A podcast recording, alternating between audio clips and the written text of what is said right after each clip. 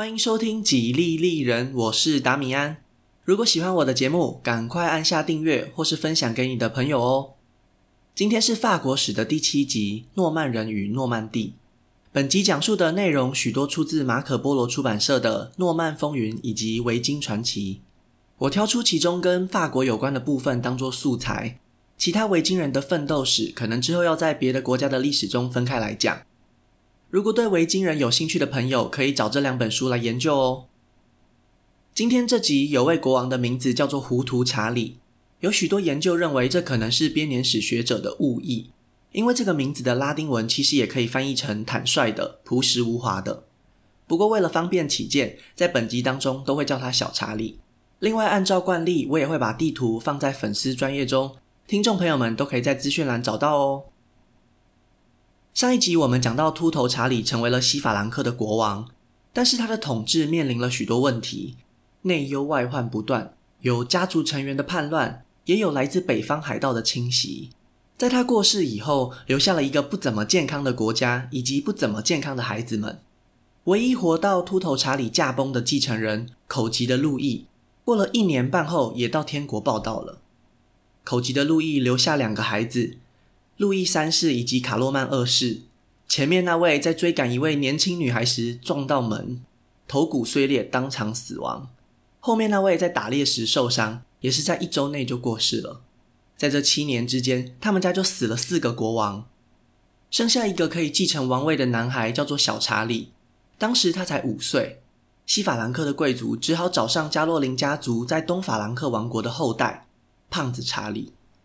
胖子查理成为了帝国的最后一位皇帝，开始接管了西法兰克王国。但是这并不是一个钱多事少、离家近的好工作，尤其是在维京人的威胁之下。来自斯堪的纳维亚的海盗们继续威胁着法兰克人的领地。西元八百八十年，就连查理曼最爱的帝国都市亚琛也难逃被羞辱的命运。法兰克人眼睁睁地看着入侵的维京人霸占皇宫。但是这么大的空间，对这些战士们来说，也只是个可以遮风避雨的地方而已。他们并不珍惜眼前这个曾经辉煌的权力中心。维京战士搬空所有他们认为值钱的宝物后，将这里改造成当时最豪华、最气派的马厩。你没有听错，就是养马的地方。朝堂之上曾经的辩论、争吵都已不复存在，现在只剩下阵阵马鸣。颜面尽失的法兰克人也只好乖乖交上赎金。发财的维京人拖着一车一车的黄金高歌离去。雅琛虽然是个富有的城市，但离海岸太远了，并不是一个理想的根据地。这群来自海上的战狼又回到他们熟悉的浪花里，等待下一个无辜的受害者。五年后，一位年纪大约二十五岁的维京青年加入了当时最大规模的抢劫行动。他的名字叫做罗洛。由于维京人大部分都是使用口述历史，对于这位年轻海盗的记载，其实是他的后代子孙委托一位叫做杜多的修道院院长所写的。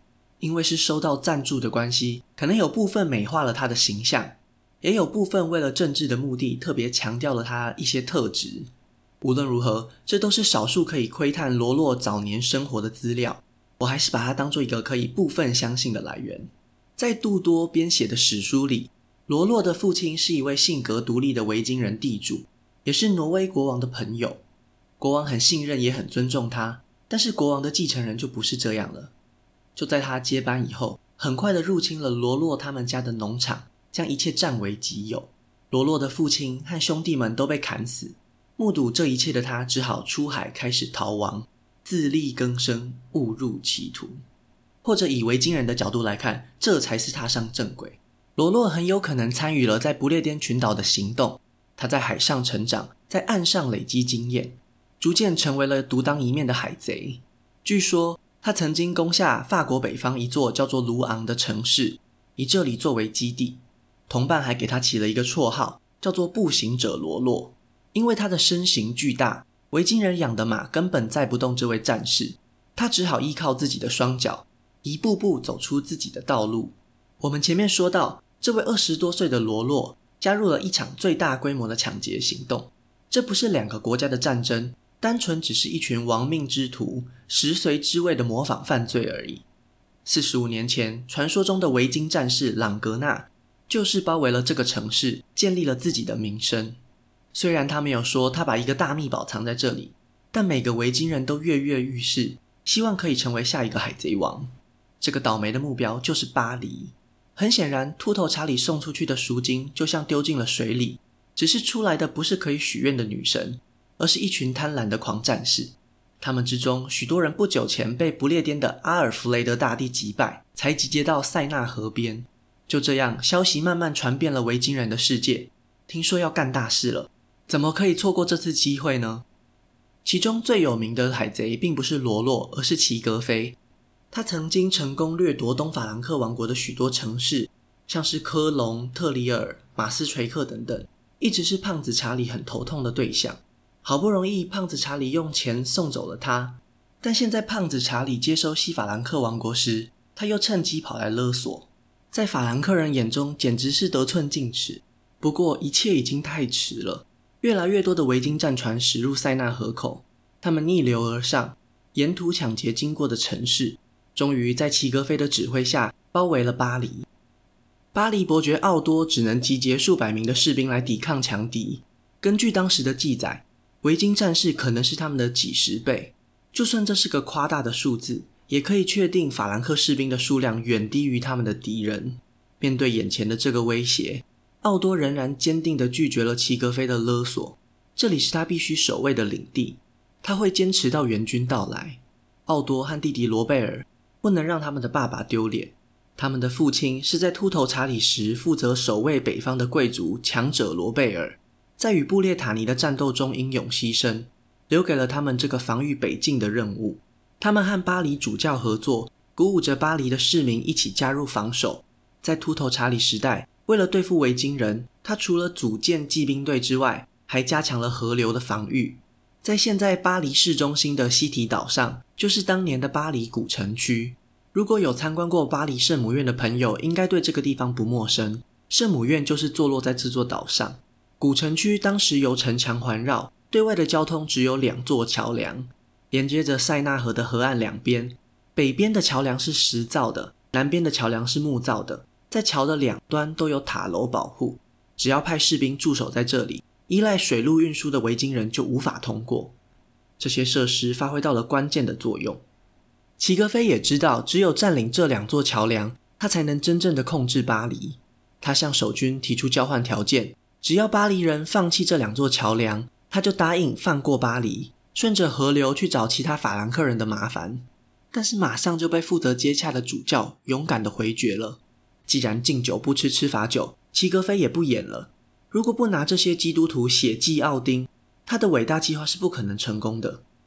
隔天清晨，在喧闹声中，巴黎市民被唤醒，武器碰撞的声音及踏步造成的震动传到每个人的身边。没有谁可以置身事外。齐格飞下令让维京战士强攻桥梁，但事情不是他想的这么简单。在奥多和罗贝尔的鼓舞下，守军稳稳地控制住桥梁。主教在城墙上安放了一个十字架，祈求上帝保佑。这对所有的基督徒都起了作用，他们感觉好像真的得到了神的帮助。但主教可不只为大家祈福而已，他也亲自拿起弓箭，瞄准正在向前冲锋的维京战士。虽然这违背了他对反对流血冲突的誓言，但这一切得到了回报。当这天的太阳下山时，塔楼依旧完好如初地矗立在桥边。维京人将尸体带回船上，进攻宣告失败。法兰克人的胜利不仅仅是运气好，虽然维京战士人数众多，但没有办法一拥而上。能够进城的桥梁其实非常狭窄，人数优势在这里派不上用场。在这个年代，攻城的一方本来就有地形上的劣势，再加上城内团结一心，受到英勇的领主和主教鼓舞，让维京人吃足了苦头。当天夜里，主教亲自监督市民来维修塔楼以及被投石机波及的教堂。他仔细地检查每个可能成为破口的细节。法兰克人甚至还传说，一夜之间防御塔竟然修补过后比昨天更高了。第二天早上，齐格飞尝试了新的工程方法。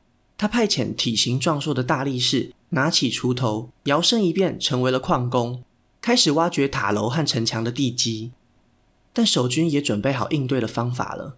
烧热的沥青和焦油从这些矿工的头上倒了下来，维京勇士们痛苦的嘶吼传遍了塞纳河的两岸，有的人甚至在被烧死前亲手扯下了自己的皮肤。齐格飞不得不下令撤退回营，看着城墙上大声嘲笑的基督徒，他发誓一定要报仇雪恨。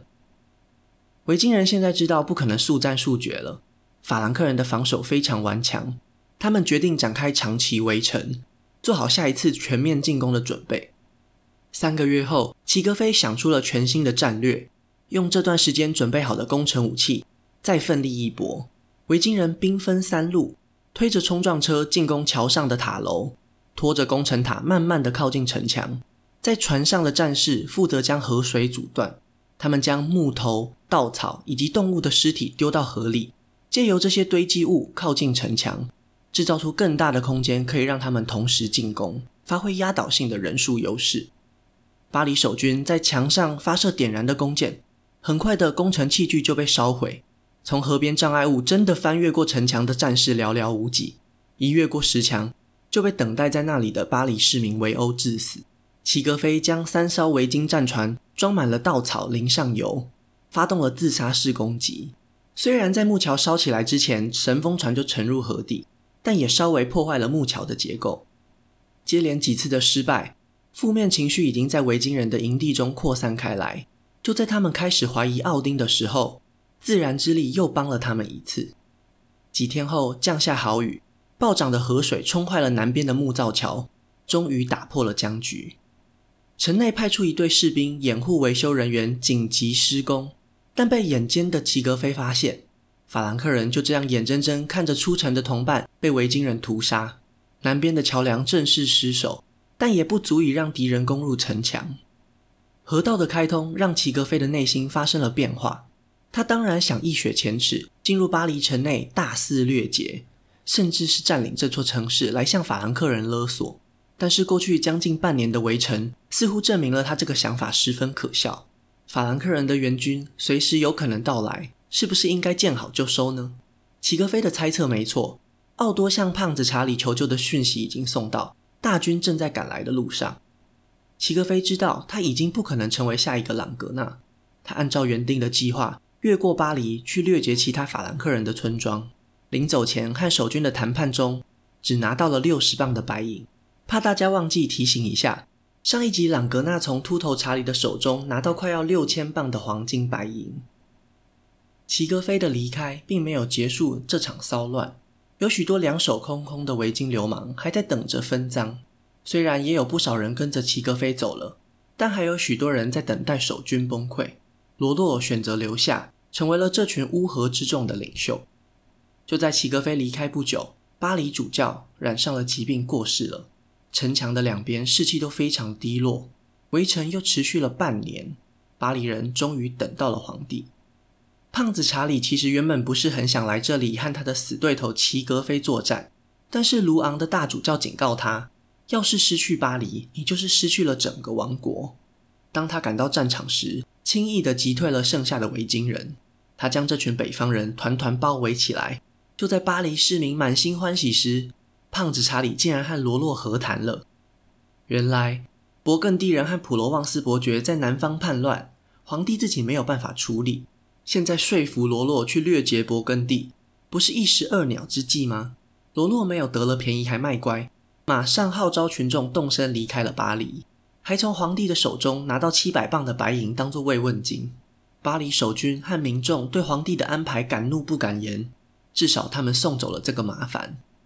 只是过去一年来，他们坚持不让维京人通过巴黎去掠劫其他的同胞，到底是为了什么呢？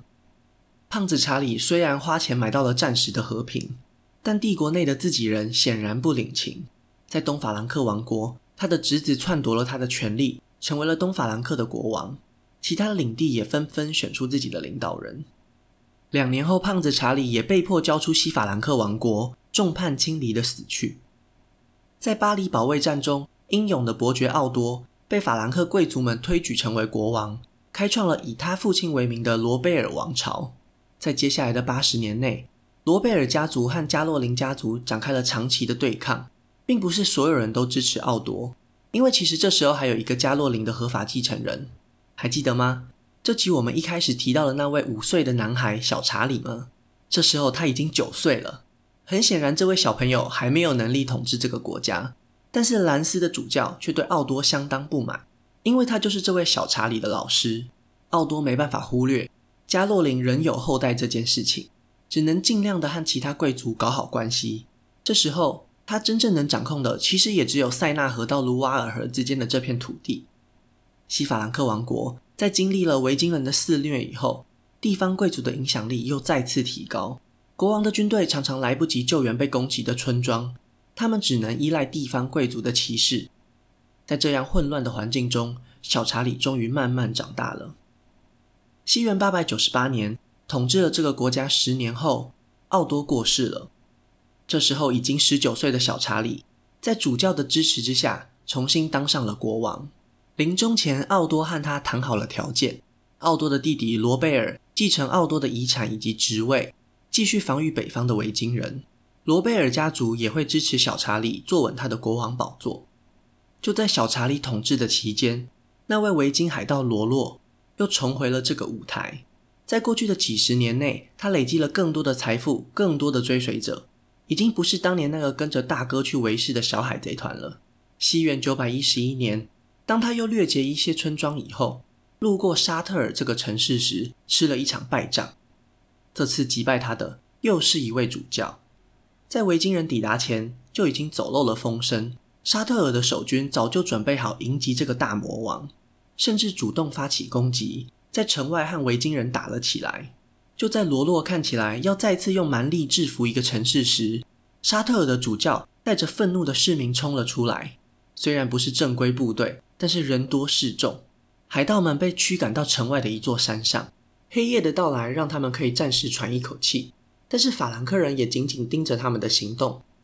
罗洛觉得他和部下没有做好准备，没有什么道理在这里和守军拼个鱼死网破。反正留得青山在，不怕没柴烧。他回去补给之后，又是一条好汉。但现在法兰克人好像非要将他们就地正法，派了侦察兵一直在观察维京人的一举一动。罗洛他想了一个办法，他派几个勇敢的部下摸黑混入沙特尔守军的营地。当他们看到罗洛发出的信号时，就大声吹响号角。沙特尔这边所有人在慌忙之中整装备战，以为遭到突袭了。罗洛趁着这个机会，带着部下脚底抹油跑了。等到守军回过神来，才发现原来是罗洛的缓兵之计，展开了追击。罗洛这边虽然早一步离开，但他们还带着抢来的金银财宝和牛羊牲畜，降低了他们移动的速度。就在大批队伍好不容易赶到岸边，准备上船时，追击的法兰克骑兵也进入了视线范围。现在要上船已经来不及了。罗洛下令让所有战士把牵来的牛羊就地宰杀，堆成一道血肉模糊的防护墙。当法兰克骑兵要冲锋时，却发现马匹闻到浓浓的血腥味后停下了脚步，没有办法突破维京人的防线。不过这下子，罗洛和他的这帮亡命之徒是没有办法离开了。虽然就在河边，但接到消息赶来的国王小查理已经把唯一的逃生路线也给封死了。罗洛的人生跑马灯开始播放，看来今天要写下结局了。但就在这时，小查理派人传来命令，他要和这位枭雄谈判。国王有个罗洛无法拒绝的条件。在法兰克人眼中，罗洛只是只奄奄一息的狮子，但小查理看到的却是一个可以加以利用的棋子。又或者可以说是个塞子。北方泛滥成灾的维京海盗从塞纳河口不断涌入，国王需要有个人帮他堵住这个破口。过去几十年里，国家的财政已经为了支付丹麦钱濒临破产，铸造的钱币有将近三分之一落入维京人的口袋里。最重要的是，他们拿了钱之后还会再次光顾，毫无信用可言。就算国王在这里处决了罗洛，还有千千万万个他。会为了财富和名声铤而走险。如果要得到长久的和平，需要改变现在的做法。要是能让维京人为了保卫自己的土地而对抗他们的同胞，就可以省下大笔的支出。小查理决定裂土封侯，让罗洛成为他手下的领主。小查理并不是第一个这么强势的国王，他的爸爸和堂哥也都曾经希望透过分封土地的方式来化解冲突，只是可惜他们的经验都非常的差。有的维京领主拿到城市后，就将它像货品一样卖给了其他的贵族，自己重新投入打家劫舍的老本行；有的则是和国王闹翻，丝毫不遵守他们的封建义务。小查理难道不担心旧事重演吗？幸运的是，罗洛和那些年轻的海盗不一样。罗洛比他们富有得多，也比他们老得多。他也想趁着这个机会金盆洗手，因为只有受封的土地，才能让他在这里建立家族的基业。罗洛和小查理终于见了面，签下了埃普特河畔圣克莱公约。罗洛获得塞纳河口的大片土地，以他之前曾经攻占过的卢昂为基地。同时，他也必须皈依基督教，并且效忠法兰克国王，守护首都北方的安全。罗洛接受招安的过程中，闹出两段插曲。首先，他的部下注意到受洗仪式时可以拿到全新的白袍，竟然为了贪小便宜，重新受洗好几次。到了受封仪式，当罗洛被要求亲吻国王的脚来表示效忠时，他却拒绝自己完成这个礼节。只派了一位手下身材高大、体型壮硕的勇士代劳，但这位大老粗抬起国王的脚时用力过猛，把小查理整个人摔到了地上。维京人在一旁幸灾乐祸的偷笑。这个故事可能完全是维京人自己瞎编的，用来彰显他们的民族自信心。但是小查理在这个故事里也象征了法兰克人对现实的让步。无论如何，这都还是一个划时代的创举。罗洛为他的族人。争取到了一个安身立命之处。维京人因为来自北方，在法语里又被称作诺曼人。这片分封给维京人的土地，后来被人称作诺曼地。对小查理来说，非常幸运的是，他并没有看走眼。罗洛真的实现了他的诺言。塞纳河上再也不会看到陌生的维京战船。巴黎的咽喉被这群新加入的诺曼人牢牢地守护住。罗洛也入境随俗。将这片土地层层分封给部下，维京战士不再是流动的贵族，也在这里生了根，与土地连结在一起。在接下来几代的诺曼底统治者手中，这里快速吸收了法兰克文化，大批的异教徒受洗成为上帝的子民，越来越少人说来自北欧的语言，军队作战的方式也转变为法兰克人盛行的重装骑兵。多年以后，这群诺曼骑士。将会在世界上其他地方英勇冲锋。小查理和罗洛达成协议后，终于有多余的精力来解决其他的问题。就在同一年，洛林的地方贵族找上他，因为洛林的国王没有继承人。小查理身上毕竟流着加洛林的血，可以重新拿回家族的核心地区，又有什么好犹豫的呢？但是他似乎只想要权力，不想尽任何义务。洛林的贵族奉上王位以后，一直看不到国王的身影，越来越多人觉得自己被骗了。当来自匈牙利的马扎尔人入侵时，小查理却让他们自生自灭。很快的，麻烦就找上他了。法兰克贵族也认为小查理没事去抢洛林的王位干嘛？自己的国家都放着不管。这些贵族纷纷开始挑战国王的权威。西元九百二十三年，前任国王奥多的弟弟罗贝尔成为反抗军的领袖，夺走了小查理的王位。在叛乱的过程中，罗洛对小查理也算是仁至义尽了。他选择加入保护国王这边，尽到了他的封建义务。虽然最后还是失败了，小查理被关进监狱，他的妻小流亡到不列颠的娘家。但毫无悬念的，罗贝尔王朝和加洛林王朝互相交替的过程中，诺曼人已经站稳了脚步。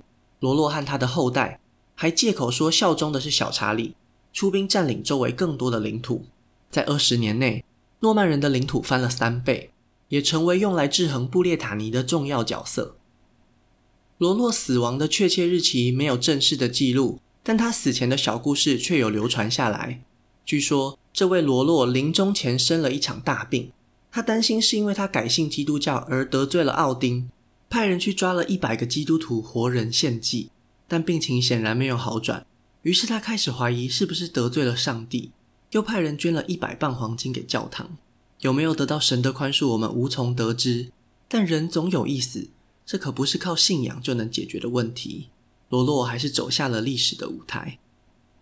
西元八百八十五年的巴黎围城，城内和城外有两位坚持到底的领袖，他们面对困境时坚持下去的毅力，也许就是他们家族之所以在乱世之中可以兴盛的原因。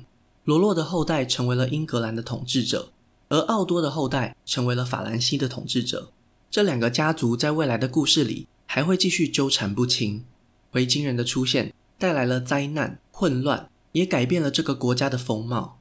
地方势力拥兵自重，人人都想雄霸一方，甚至挑战王位。下一集我们将会看到一个新的王朝诞生，这个家族的血脉一直延续了将近千年之久。那我们今天的故事就先分享到这里，下一集我会继续分享更多属于法国的故事。如果喜欢我的节目，订阅 Podcast 就是对我最大的支持。也欢迎在 Apple Podcast 评分留言哦。